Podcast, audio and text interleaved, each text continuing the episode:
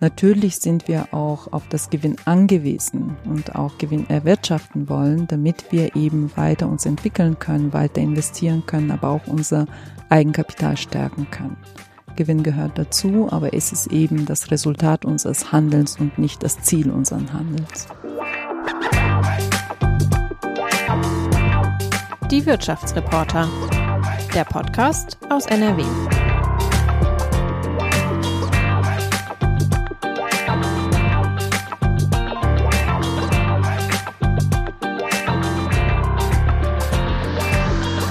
Hallo und herzlich willkommen zu einer neuen Podcast-Folge von Die Wirtschaftsreporter der Westdeutschen Allgemeinen Zeitung. Wir sind heute bei Aysel Osmanoglu, der Vorstandssprecherin der GLS Bank aus Bochum. Schön, dass sich die Zeit für das Gespräch nehmen. Herzlich willkommen, freue mich auch. Ja, wir sind hier heute bei der GLS Bank. Wir haben uns auf die Reise nach Bochum begeben. Also diesmal nicht in der Funke-Zentrale, aber ansonsten ist es ähnlich wie auch. Aber wir haben ein äh, Thema, was äh, irgendwie jeden angeht. Bei uns geht es heute ums Geld. Geld ist Liebe, hat Aysel Osmanoglu einmal gesagt. Und ich werde Sie gleich natürlich auch fragen, was sie damit genau meint. Geld, so viel ist klar nach meinem Verständnis, ist immer auch das, was man äh, aus dem Geld macht oder was wir mit ihm machen, mit dem Geld. Also oft machen Banken aus Geld ja einfach noch mehr Geld. Aber Geld kann auch etwas bewirken, Sinn stiften. Das ist ja so das Leitmotiv der GLS Bank. Darüber sprechen wir bestimmt auch gleich noch. Die GLS Bank ähm, gilt als Deutschlands führende sozial-ökologische Bank und Aysel Osmanoglu ist die erste Frau an der Spitze des Instituts. Sie hat eine spannende Biografie. In Bulgarien geboren. Als sie zwölf war, wanderte ihre Familie in die Türkei aus. Mit 18 äh, ging Aysel Osmanoglu dann allein nach Deutschland. Was dieser Lebensweg ähm, über sie aussagt, das würde mich interessieren. Mut, Gottvertrauen, Ehrgeiz. Was, was hat sie dazu bewogen, da sich allein auf den Weg nach Deutschland zu machen? Also ich würde sagen, wahrscheinlich das Gefühl oder das ähm, Wollen einer freiheitlichen Lebens. Also ich glaube, so ein Motiv des der Freiheit ist etwas, was mich sehr begleitet und ich glaube, das ist ähm, auch, was ich in der GLS Bank erlebe, in den Projekten, die wir finanzieren oder in den Initiativen, die wir erleben, dass die Menschen in Freiheit sich weiterentwickeln wollen und das ist, glaube ich, woran ich äh, richtig gut andocken kann bei der GLS Bank. Man muss sich das ja nochmal vorstellen, oder zumindest habe ich versucht es mir ein bisschen vorzustellen, wenn man da mit 18 alleine sich auf den Weg macht. Sie haben noch nicht mal Deutsch gesprochen, oder? Ja, das ist äh, richtig. Ich habe ähm, in Freiburg Deutsch gelernt. Natürlich hatte ich immer wieder Menschen oder ganz viele Menschen in meinem Leben, die mich unterstützt haben. Wir hatten gerade im Vorgespräch über Zufälle gesprochen, wo ich gesagt habe, es gibt keine Zufälle. Und es gab wirklich ähm, auch Menschen, die ähm, mir eben diesen Kurs auch in Freiburg empfohlen haben oder ähm, im Vorfeld mich darum gekümmert habe, dass ich auch eine Bleibe dort habe und so bin ich eigentlich so zielstrebig nach Freiburg gekommen mhm. und, dort, und dort erstmal die deutsche Sprache gelernt. Ich glaube so, dass mit den Artikeln werde ich es nie auslernen, da bin ich immer noch dran, aber das ist etwas, was mich so ein bisschen begleitet, also freiheitlich und mich weiterzuentwickeln. Wundern Sie sich gleichwohl manchmal über diesen Weg, dass das ja so geklappt hat, wenn man das so sagen darf? Also jetzt ähm, innerhalb von 20 Jahren oder ein paar Jahre mehr waren es schon, aber die Zeit in der GLS Bank 20 Jahre von, vom Trainee dann zur ja, Vorstandssprecherin? Ja, ja, tatsächlich. Also wenn ich so drauf gucke, ähm, es war, glaube ich, nie so mein Antrieb zu sagen, ich möchte die und die Position haben oder die und die Stelle in der GLS Bank, sondern das hat sich wirklich so gefügt. Und dafür bin ich sehr dankbar. Also eher so mit einer großen Dankbarkeit gucke ich drauf, als äh, eher so mit Verwunderung oder so. Sie nennen sich ja Vorstandssprecherin. Das ist, äh, wenn ich das richtig äh, verstehe, auch eine bewusste Entscheidung, äh, um zu sagen, wir sind hier ein Team eines Vorstands und wir haben eine Sprecherin und haben nicht eine Vorstandsvorsitzende. Ist das so richtig verstanden? Also was, was wollen Sie damit ausdrücken? Total spannend. Also wir hatten ja schon immer Vorstandssprecher. Thomas Jobak war ja auch Vorstandssprecher und ich bin jetzt die Nachfolgerin quasi als Sprecherin. Aber Ziel ist es tatsächlich, dass wir jetzt, wenn wir in einer bestimmten ähm, Reife kommen, wir sind in der Geschäftsleitung noch zwei Generalbevollmächtigten, die werden dann peu à peu als, auch als Vorstände genannt wenn wir in dem Vorstandsteam auch als Team richtig gut angekommen sind, dann wird es wahrscheinlich diese Rolle auch nicht mehr brauchen. Aber in dieser Übergangsphase haben wir gesagt, ähm, wir machen das einfach weiter, so wie wir es bis jetzt gewohnt sind, auch in dem Unternehmen. Aber die Rolle hat sich, habe ich, ähm, denke ich, wesentlich verändert, dass wir viel mehr kollegiale Besprechungen haben und auch uns im Team so sehen aber auch im Unternehmen unser Strategieprozess ganz anders angelegt haben, von ähm, am Anfang mit 250 Menschen irgendwie eine Resonanz zu geben, dann aber mit einem Team letzten Jahr mit zwölf Menschen die Strategie neu zu entwickeln und in diesem Jahr mit der zweiten Führungsebene den Strategieprozess noch mehr zu öffnen und ähm, dann in die Handlungsfelder reinzugehen und zu operationalisieren, dass wir uns regelmäßig auch im Quartal treffen und darüber schauen, wie erreichen wir unsere Strategie, aber auch in dem Unternehmen, in der Bank, den Mitarbeitenden gegenüber sehr transparent, auch bei dem Fonds für Mitarbeitenden transparent zu kommunizieren. Also ich glaube, das ist eher so was, äh, wir machen es transparent, wir beziehen viele Menschen ein, unterschiedliche Perspektiven. Demnächst haben wir auch ein Meeting, wo wir äh, auch unsere Mitglieder und Kunden mit einbeziehen mit den unterschiedlichen Perspektiven zum Thema wie kann unsere Wirtschaftsweise regenerativ und gesund werden und was braucht es dafür? Zugespitzt formuliert mit Blick auf dieses Thema Vorstandssprecherin, Sie arbeiten an der Abschaffung Ihrer eigenen äh, Position. Also wenn ja, es dann nicht das, mehr ist, das ist wirklich das Ziel. Ja. Und das soll dann in, äh, in drei Jahren vielleicht, zwei, drei Jahre soll es dann keine Vorstandssprecherin ja. mehr geben und nur ja. noch ein Team an der Spitze. Genau, und wir mhm. haben unterschiedliche Schwerpunkte auch in dem Gremium. Wir haben aber auch unterschiedliche Perspektiven und auch Fähigkeiten und diese Vielfalt einfach mal zu zeigen und dem auch Raum zu geben und das auch mal in der Struktur klar zu machen. Das ist das Ziel. Sie sind ja jetzt äh, gut ein Jahr Vorstandssprecherin, ähm, ein Jahr an der, an der Spitze. Was sind so Ihre Eindrücke? Was äh, hat Sie am meisten überrascht vielleicht?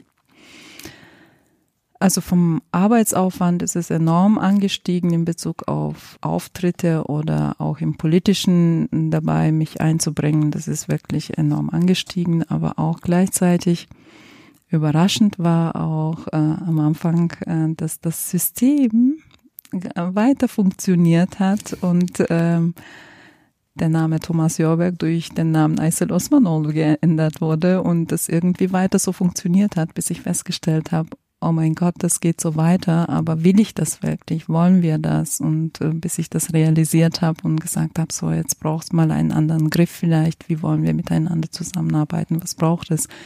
Was ist die Erwartung auch an mich? Äh, von meinen Kolleginnen und Kollegen, mit denen ich äh, oder Thomas Jörberg zusammengearbeitet habe, das einfach nochmal zu klären, das war echt äh, so ein bisschen, wo ich gedacht habe, wow, das mhm. muss ich jetzt doch anders angehen. Thomas Jörberg, äh, muss man dazu sagen, war ja viele Jahre an der Spitze, ich glaube etwa 20 Jahre mhm. so roundabout, ja. ne, war auch mal bei uns im Podcast, also mhm. wer uns zuhört, kann nochmal eine alte Folge raussuchen. Er hat ja das Haus auch wirklich sehr geprägt, ne, ist damit äh, 65 Jahren äh, in den Ruhestand gegangen, so das so auch das, was man so als Generationenwechsel oder vielleicht auch Neustart dann so bezeichnet. Ne? Gab es hier schon einen echten Neustart? Das würde ich nicht als Neustart nehmen. Also im letzten Jahr, als es dann absehbar war, dass Thomas Jorberg auch ähm, die Bank verlassen wird, ähm, sind wir sehr eng in die Zusammenarbeit, noch enger eigentlich in die Zusammenarbeit gegangen. Und es war eine sehr, für mich sehr bereichernde Zeit, auch äh, mit ihm die Schritte zu gehen und das einfach mal gut aufzustellen und auch dafür zu sorgen, dass er gut übergeben kann das war ein sehr bezeichnender, also für mich sehr bemerkenswerter Prozess, was wir letztes Jahr hatten. Und auch dieses Jahr, dass es auch weitergeht mit der Integration der neuen Kolleginnen und Kollegen. Aber Sie kennen das auch von den normalen bestehenden Teams, wenn jemand geht oder jemand dazukommt, das ändert sich ja das ganze System. Also daher, das ist sehr spannend, diese Entwicklung mitzumachen. Und mit ähm, Thomas ähm, Jorberg, wie ich schon gesagt habe, ich bin sehr, sehr dankbar, hat diese GLS Bank enorm dazu beigetragen, dass wir so gut positioniert sind im sozialökologischen Banking und ähm, ganz viele Initiativen finanziert wurden, aber auch so eine entscheidende Kraft war bei der Übernahme der Ökobank und dazu beizutragen, dass wir in den Dienstleistungen eine vollständige Bank werden. Also es waren unglaublich ganz viele, viele Themen, die er nach vorne gebracht hat. Ähm, ich sehe meine Aufgabe eher in der Entwicklung. Also wir sind immer so auch als Menschen Weiterentwicklung, wir sind Entwicklungswesen. Das heißt auch unser System oder Organisation, wo wir gemeinsam arbeiten, ist auch immer in der Entwicklung. Also immer das, was geworden ist und was es war, wertzuschätzen und dann, was es jetzt noch braucht und in der Zukunft braucht, noch weiterzuentwickeln. Wenn Sie einen Menschen treffen, der die GLS Bank noch nicht äh, kennt, äh, wenn Sie dem versuchen, in wenigen Worten mal zu erklären, äh, was ist diese Bank, was macht sie aus, ähm, wie wird das dann sich anhören? Also am schönsten ist immer, wenn ich ähm, Gemeinschaftsbank für Leihen und Schenken, also GLS Bank sag, und dann sind wir schon im Gespräch. Also das Schenken ist, schon, ist für eine Bank schon mal eine tolle Sache, ja. Also Total. verschenken die da mein Geld. das ist äh, tatsächlich so ein äh, Eingangsstatement, äh, wo man mhm. sagt, oder die Frage dann auch gestellt wird, ist es eine, eine Schenk, was verschenkt ihr denn? Aber es ist tatsächlich, was wir mit diesen drei Geldqualitäten gut eine Orientierung für uns auch geben. Also es ist für jeden Menschen auch sehr schnell nachvollziehbar, wenn sie Geld haben, ähm, sie geben gerne Geld aus, kaufen ein, äh, geben das Geld weiter und das ist so die Geste der ähm, des ähm, Kaufgeldes ist Anerkennung. Also wenn ich bestimmte Dienstleistungen oder bestimmte ähm, Güter kaufe, das heißt, das ist Anerkennung. Hast du gut gemacht, mach weiter, ich möchte es weiter kaufen. Bei Leihgeld ist das, was eigentlich die Bank äh, das äh, damit ähm, umgeht, ist ähm, Vertrauen. So übersetzen wir das, dass wir sagen, ich vertraue an diese Idee und ich vertraue aber auch, dass das Geld wieder zurückkommt, damit ich das dann weiter vielleicht den AnlegerInnen wieder zurückgeben kann oder weiter als ähm, Kredite weitervergeben kann. Und Schenkgeld ist Liebe. Da sind wir jetzt bei, dem, wir bei äh, dem, Einstieg, ja. Und Schenkgeld, und das ist die GLS Treuhand. Äh, eigentlich ähm, so ein bisschen so ist es entstanden mit den Schenkgemeinschaften, dass viele Menschen sich zusammengetan haben und eine Schule finanziert haben oder über Jahre irgendwie den Kredit getilgt haben, wenn die Eltern sich zusammengetan haben. Und das kennt jeder von uns, entweder als Eltern oder als Kind, dass äh, die Eltern oder Eltern eben dem Kind immer Geld schenken. Also es ist äh, nicht so, glaube ich, kenne ich noch niemanden getroffen, wenn ich GLS erkläre, dass jemand gesagt hat, ah doch, ich habe mal so eine Rechnung aufgestellt, sondern wenn die Kinder auf die Welt kommen, dann äh, vertrauen wir, dass diese Menschen schon eigentlich vollständig sind und äh, sich gut entwickeln werden und deswegen auch den Rahmen geben im finanziellen und natürlich auch im emotionalen sowieso, aber auch im finanziellen. Und dann ist es eben Geld, dann Liebe, wenn ich das nicht erwarte, dass es sich vermehrt oder es zurückkommt. Aber die, äh, wie viel Liebe können Sie denn geben? Also äh, verschenken Sie tatsächlich auch einen Teil des Geldes, äh, was hier äh, zu Ihrer Bank getragen wird?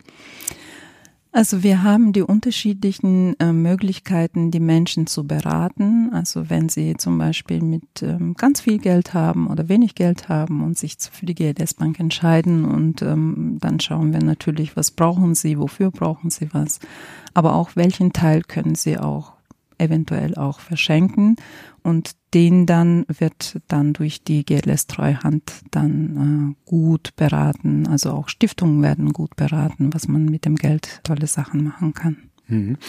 Wenn man bei Ihnen in den Geschäftsbericht guckt, da sieht man auch ganz viele ja, Projekte, mit denen Menschen auch sowas landläufig auch direkt anfangen können, wie so ein Windpark oder Solaranlagen oder, oder Kitas, äh, Ärztehäuser. Wie ist da Ihre Strategie? Also wo, nach welchen Kriterien wählen Sie beispielsweise Projekte aus, die Sie dann finanzieren mit Krediten? Also grundsätzlich sind wir so aufgestellt, dass wir gesagt haben, die menschlichen Grundbedürfnisse möchten wir gerne befriedigen. Dafür ist die Wirtschaftsweise ja eigentlich auch da. Ne? Also die, Wirtschaft ist ja da, um die menschlichen Grundbedürfnisse zu stillen. Und ähm, wir als Bank haben die Rolle, diese Grundbedürfnisse auch zu finanzieren.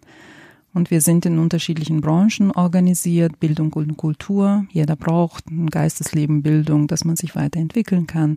Wohnen, jeder braucht ein Dach über den Kopf und Soziales und Gesundheit. Das ist äh, natürlich in der Pflege, aber auch in sozialen Einrichtungen, äh, nachhaltige Wirtschaft, erneuerbare Energien und Ernährung. Das sind unsere Branchen. So sind wir aufgestellt und in diesen Branchen haben wir auch Zukunftsbilder entwickelt auf welche Qualitäten es drauf ankommt. Also ganz abgekürzt, wie wollen wir eigentlich leben? Die Frage haben wir uns gestellt Und so sind wir ähm, auf die Felder gekommen und haben gesagt, wenn wir zum Beispiel erneuerbare Energien finanzieren, dann möchten wir, dass es eben ausgebaut wird, also weg von den fossilen hin zu den erneuerbaren Energien.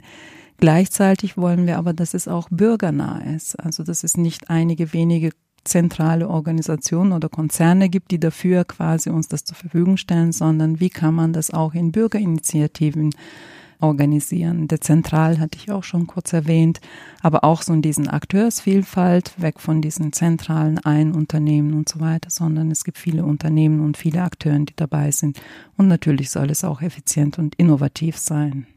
Bestimmte Sachen schließen sie komplett aus. Ne? Das ist aber natürlich bei einer Nachhaltigkeitsbank auch naheliegend äh, Rüstungsgeschäfte, äh, Gentechnik oder ähnliches. Ne? Also da gibt es sozusagen No-Go-Areas. Ähm, das ist ja wahrscheinlich erstmal recht simpel zu sagen, machen wir nicht. Ähm, gibt es da manchmal so Bereiche, wo es dann vielleicht äh, so ein bisschen diffiziler wird? Also sowas, ich sage jetzt mal so wie Biogas, also wo man dann Gas hat, aber auch Bio mit drin. Eine sehr gute Frage, weil die wird ja uns immer mehr gestellt, ähm, wo Sie, ähm, ich glaube, Sie haben das kurz erwähnt, wir haben so ein Ausschlusskriterien und wir haben Positivkriterien, also anhand dieser Positivkriterien finanzieren wir auch, aber Ausschlusskriterien, was Sie auch schon gesagt haben, Atomkraft finanzieren wir nicht, wir finanzieren aber auch keine Rüstung und ähm, das haben Sie, Gentechnik haben Sie auch erwähnt und embryonale Forschung auch nicht und so weiter. So, das sind so die Themen weil wir voll der Überzeugung sind, dass wir, warum keine Atomkraft, weil es erneuerbare Energien gibt. Also es gibt eine Alternative, die wir finden, das braucht's eigentlich und deswegen finanzieren wir. Und dann gibt es sowas wie Biogas, wie Sie gesagt haben. Wir würden kein Biogas finanzieren, wo die landwirtschaftliche Flächen nur mit Mais irgendwie bestückt werden, damit wir diese Biogasanlage füttern können. Also sobald es Konkurrenz zu unserer Lebensmittel steht, dann würden wir es nicht machen. Wenn aber eine Biogasanlage in einem Biohof quasi ein Bestandteil dieses Hofes ist, damit die Reste quasi verwertet werden können und die Energie wieder dem Hof zu, zur Verfügung steht, dann würden wir es machen. Also es ist immer so eine Einzelentscheidung, wo wir miteinander auch ringen. Also mhm. wir haben auch internes Gremium, weil es unterschiedliche Perspektiven von dem Kreditmarktfolge bis irgendwie Strategieabteilung oder aber auch der Markt sich zusammentun und drauf gucken und sagen, ja, ist das jetzt kritisch oder würden wir das mitgehen und dann wird das abgestimmt und votiert. Also es ist nicht so, dass wir uns das sehr einfach machen, sondern tatsächlich miteinander ringen, was braucht es jetzt gerade. Ich vermute mal auch, dass Sie nicht auf die Idee kommen würden zu sagen, wer steigen mal bei RWE ein, um RWE von innen zu verändern, ne? oder bei ThyssenKrupp oder sowas. Ne? Es, äh, sie sind natürlich eine für sich genommen eine super spannende Organisation, aber dann gibt es natürlich auch noch sehr große Organisationen, wo auch ja Wandel mal mehr, mal weniger stattfindet, die aber, ja, sagen wir so, das Feld liegt für sie so ein bisschen brach, weil sie nicht sagen können, äh, wir, wir gehen da auch mal rein und ähm, äh, verändern die. Ne? Also es gibt ja schon Unternehmen, die sich schon auf den Weg gemacht haben. Also Salzgitter zum Beispiel ähm, wurde auch durch den Staat von dem KTF auch mitfinanziert oder sie haben ihren Förderbescheid bekommen, dass die ähm, Bundesregierung da bestimmt ähm, Geld zur Verfügung stellt. Das ist eine Stahlindustrie. Mhm. Das heißt, sie sind jetzt nicht auf die GLS-Bank angewiesen, mhm. sich zu finanzieren oder sich umzustellen. Wenn sie da Aktien kaufen, würden die sie nicht hindern, würde ich sagen. also die machen sich auf den Weg, äh, eben auf mhm. diesen äh, grüne Stahlweg. Mhm. Wir würden das nicht ähm, finanzieren, äh, es ist auch nicht gefragt, aber was wir zum Beispiel finanzieren, ist Wasserstoff. Also mhm. wenn man zum Beispiel sagt erneuerbare Energien und wie kann man dazu beitragen, dass die Stahlindustrie sich auch irgendwie verwandeln oder äh, grüner sein wird, was kann die GLS dafür tun und wir sind stark in den erneuerbaren Energien und welche Alternativen gibt es und was können wir da tun. Also ah. Teil der Transformation schon zu sein. Also da würden Sie dann in Einzelprojekte gehen und äh, Wasserstoffprojekte finanzieren. Das mhm. machen wir jetzt mhm. schon. Ja. Mhm. Sie haben ja auch eine Nähe über die Jahre entwickelt zu Fridays for Future, der Bewegung. Ne?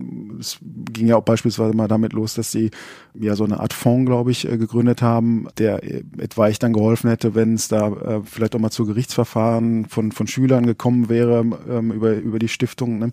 Ähm, wie beobachten Sie jetzt so die Entwicklung von Fridays for Future? Läuft das ähm, so, dass Sie sagen, unterstützen wir weiter voll und ganz? Mm, also ich glaube, wir sollten gesellschaftlich, also wenn ich mal so in die Entwicklung der Nachhaltigkeitsbewegung schaue, gab es ja einen Zeitpunkt, wo viele WissenschaftlerInnen ähm, sich wirklich Sorgen darüber gemacht haben und die Entwicklung transparent gemacht haben. Es hat leider kein, keine Aufmerksamkeit erregt und die Bewegung Fridays for Future hat eine unglaublich, ähm, eine unglaubliche Aufmerksamkeit dafür gewonnen, bis zu Gerichtsurteilen. Also es war ein enormer Beitrag dieser Bewegung. Und ähm, ich bin sehr dankbar, dass es diese Bewegung gab, damit wir überhaupt in der Gesellschaft noch einen Schritt weitergeben. Ich weiß nicht, ob Sie darauf ansprechen zu den Äußerungen von Frau Thünberg. Selbstverständlich unterstütze ich die Frau Neubauer, die jetzt auch sich dazu geäußert hat und gesagt hat, wie sie das differenziert hat, sich das anguckt und natürlich auch Solidarität zu allen Menschen, aber auch aus der ähm, Verpflichtung der, der Deutschen eigentlich äh, schon eigentlich sich geäußert hat und das äh, unterstütze ich genauso, wie Frau Luisa Neubauer das gesagt hat.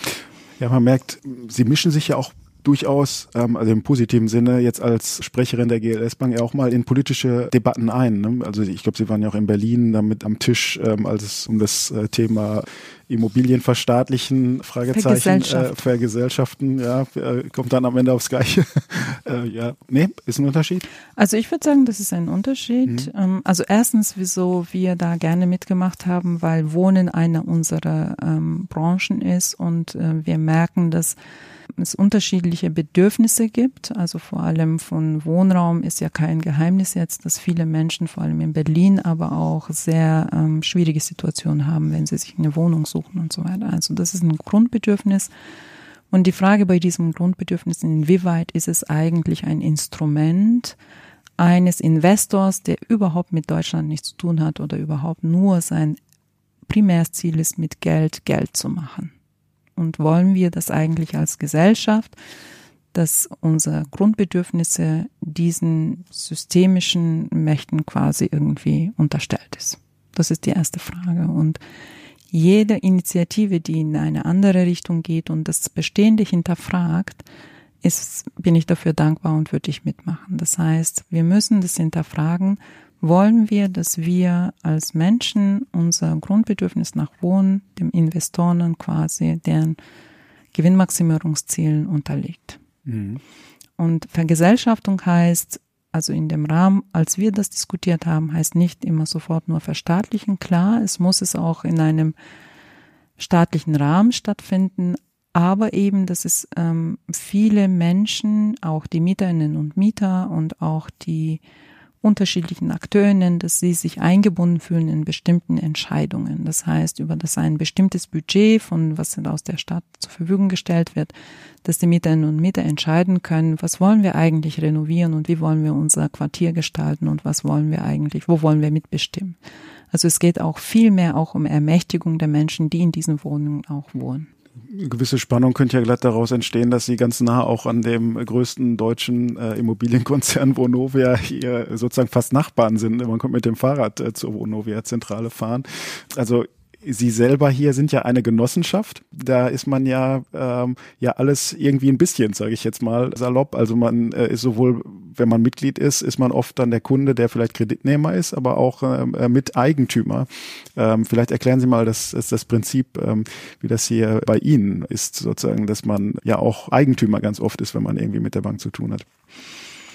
Also Genossenschaft heißt ja eigentlich, dass jeder Genosse oder jedes, jeder Inhaber dieser Bank die gleiche Stimme hat. Also wenn Sie zum Beispiel einen Anteil hier zeichnen von der GLS Bank, haben Sie eine Stimme. Wenn Sie entscheiden, 20 Anteile zu zeichnen, haben Sie auch eine Stimme. Im Gegenzug bei Vonovia könnte es sein, könnte es sein, dass wenn sie 20 Anteile zeichnen, dass sie vielleicht auch ähm, 20 Mal mehr abstimmen dürfen. Also bestimmte Entscheidungen treffen können oder Druck ausüben können, dass sie ihr Kapital abziehen und deswegen bestimmte Entscheidungen kommen sollen. Aber auch ihr Geld so reinbringen, dass sie sagen, ich möchte eine bestimmte Dividende. Und als AG, Aktiengesellschafter, ist ihre Pflicht, dem Shareholder quasi zu dienen und nicht unbedingt den Mietern und Mietern. Mhm. Und bei der Genossenschaft ist das es ist einfach, ich könnte jetzt stundenlang über die Genossenschaft sprechen, weil das äh, ein, eine Form ist, das einem richtig, richtig viel Energie gibt. Wir haben viele Kundinnen und Kunden, aber auch viele Mitglieder. Und diese Mitglieder können wir jederzeit befragen, wenn wir ein echtes Interesse haben. Wir haben das letztes Jahr mit der, oder Anfang dieses Jahres mit der Satzungsänderung gemacht. Es stand eine Satzungsänderung sowohl aus regulatorischen Themen, aber auch inhaltlich, die wir gerne geändert haben wollten und haben unterschiedliche, in unterschiedlichen Städten, wo wir auch Filialen haben, ähm, Veranstaltungen gemacht und diese Fragen gestellt und haben gesagt, Leute, wie seht ihr das denn? Wie könnt ihr euch das einbringen? Wir haben uns das und das gedacht, könnt ihr das mal resonieren? Und da haben sie uns Feedback gegeben, das haben wir eingearbeitet und zur Abstimmung eingebracht. Die Mitglieder kriegen am Ende natürlich auch was zurück, also auch eine Verzinsung ihres äh, Einsatzes äh, sozusagen. Ja, jetzt haben wir ja auch eine ja, rasante Zinswende. Ne? Also wie gehen Sie denn jetzt damit um? Also müssen Sie dann jetzt auch äh, Ihren Mitgliedern demnächst mehr auszahlen, also prozentual betrachtet? Ich glaube, wie viel war es in den vergangenen Jahren? Irgendwie fünf Prozent oder nee, weniger, also zwei, drei? Ein Prozent. Ein Prozent? Nur? Ein bis zwei okay. Prozent. Ja, da merkt man, das ist dann doch bescheiden. Fünf, äh, stimmt, da sind wir eher dann auf dem Niveau von äh, AGs, äh, die auch äh, eher börsennotiert sind. Also ein Prozent kleine Zinsen, aber da müssen sie jetzt dann was drauflegen wahrscheinlich. Ne?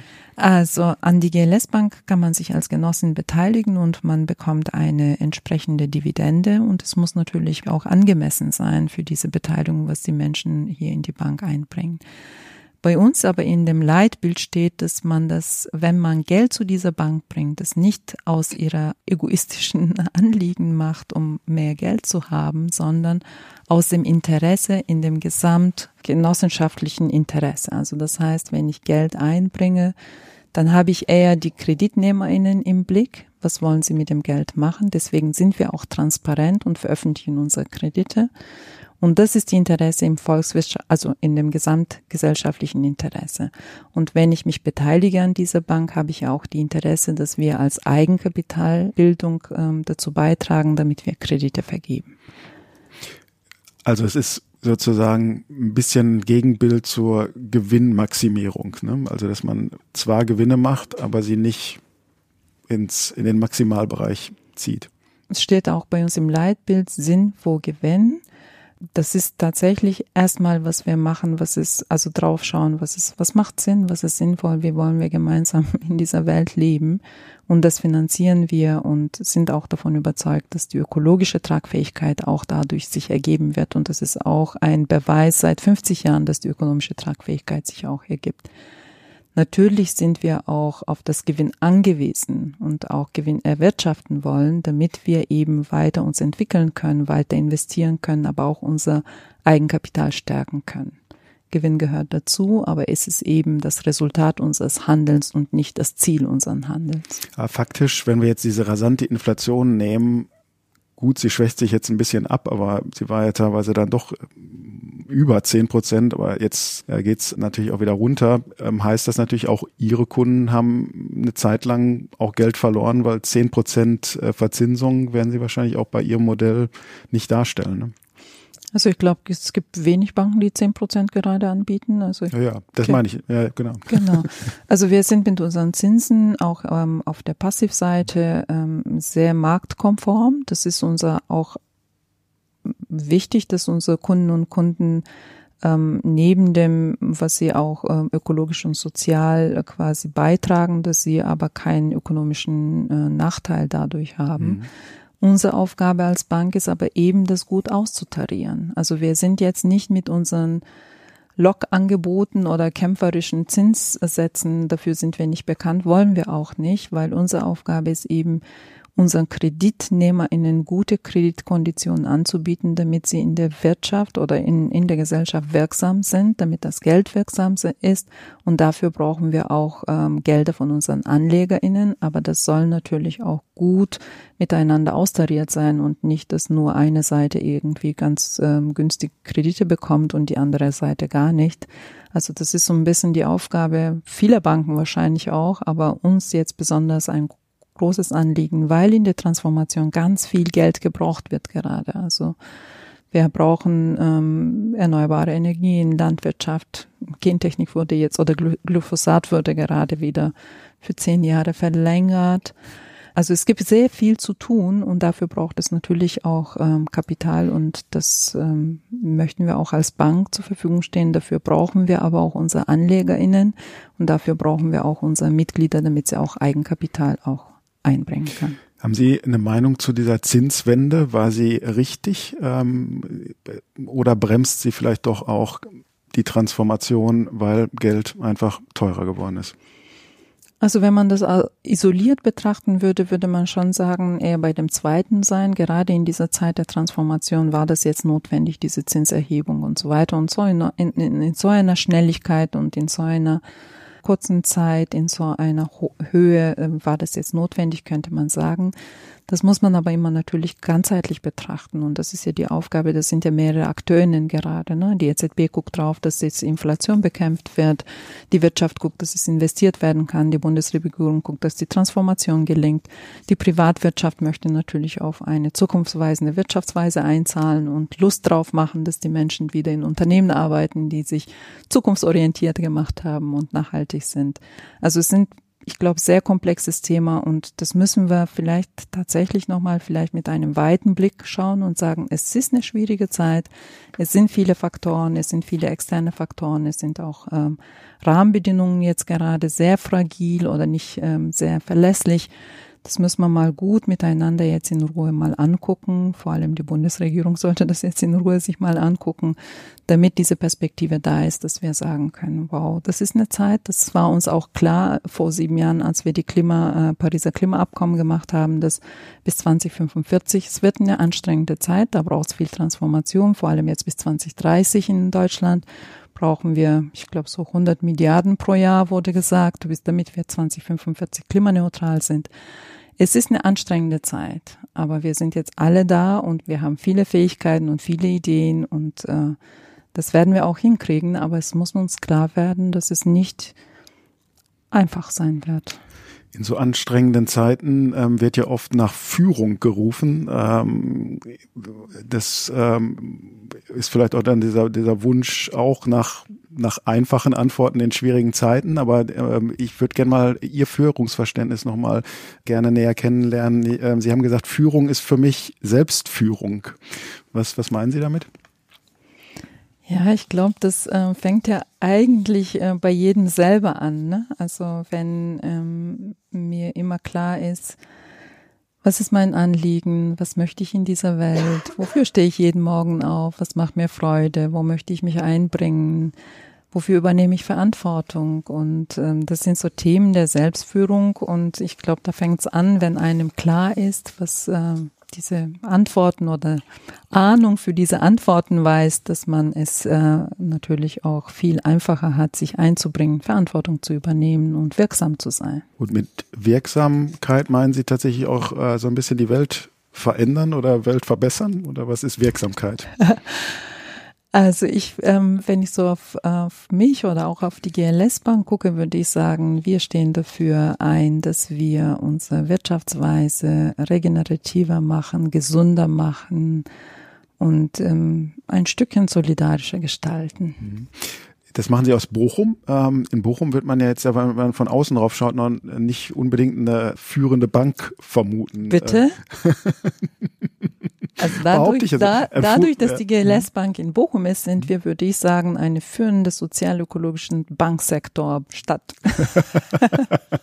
Banksektor Stadt, gut. Die haben ja mal auch mal in Frankfurt angefangen bei der Ökobank ne, und dann ja auch durch einen historischen Zufall hier nach Bochum. Also ist Bochum jetzt eher hilfreich als Standort oder eher weniger hilfreich als Standort für Sie? Ah, die Frage habe ich mir gar nicht gestellt, weil ähm, es sind einfach die Wurzeln hier und wir sind der Bochumer Stadt oder Bochumer Gesellschaft auch sehr verbunden und ich glaube, das ist äh, das ist schön. Mhm. Das ist, ich finde auch, was, ähm, wenn man so das Ruhrgebiet sich anguckt, das ist eine, eine Stadt oder ein Gebiet der Transformation und das mhm. ist, das passt gerade zu der Zeit vor allem. Wo sehen Sie die Bank in fünf oder zehn Jahren? Hm.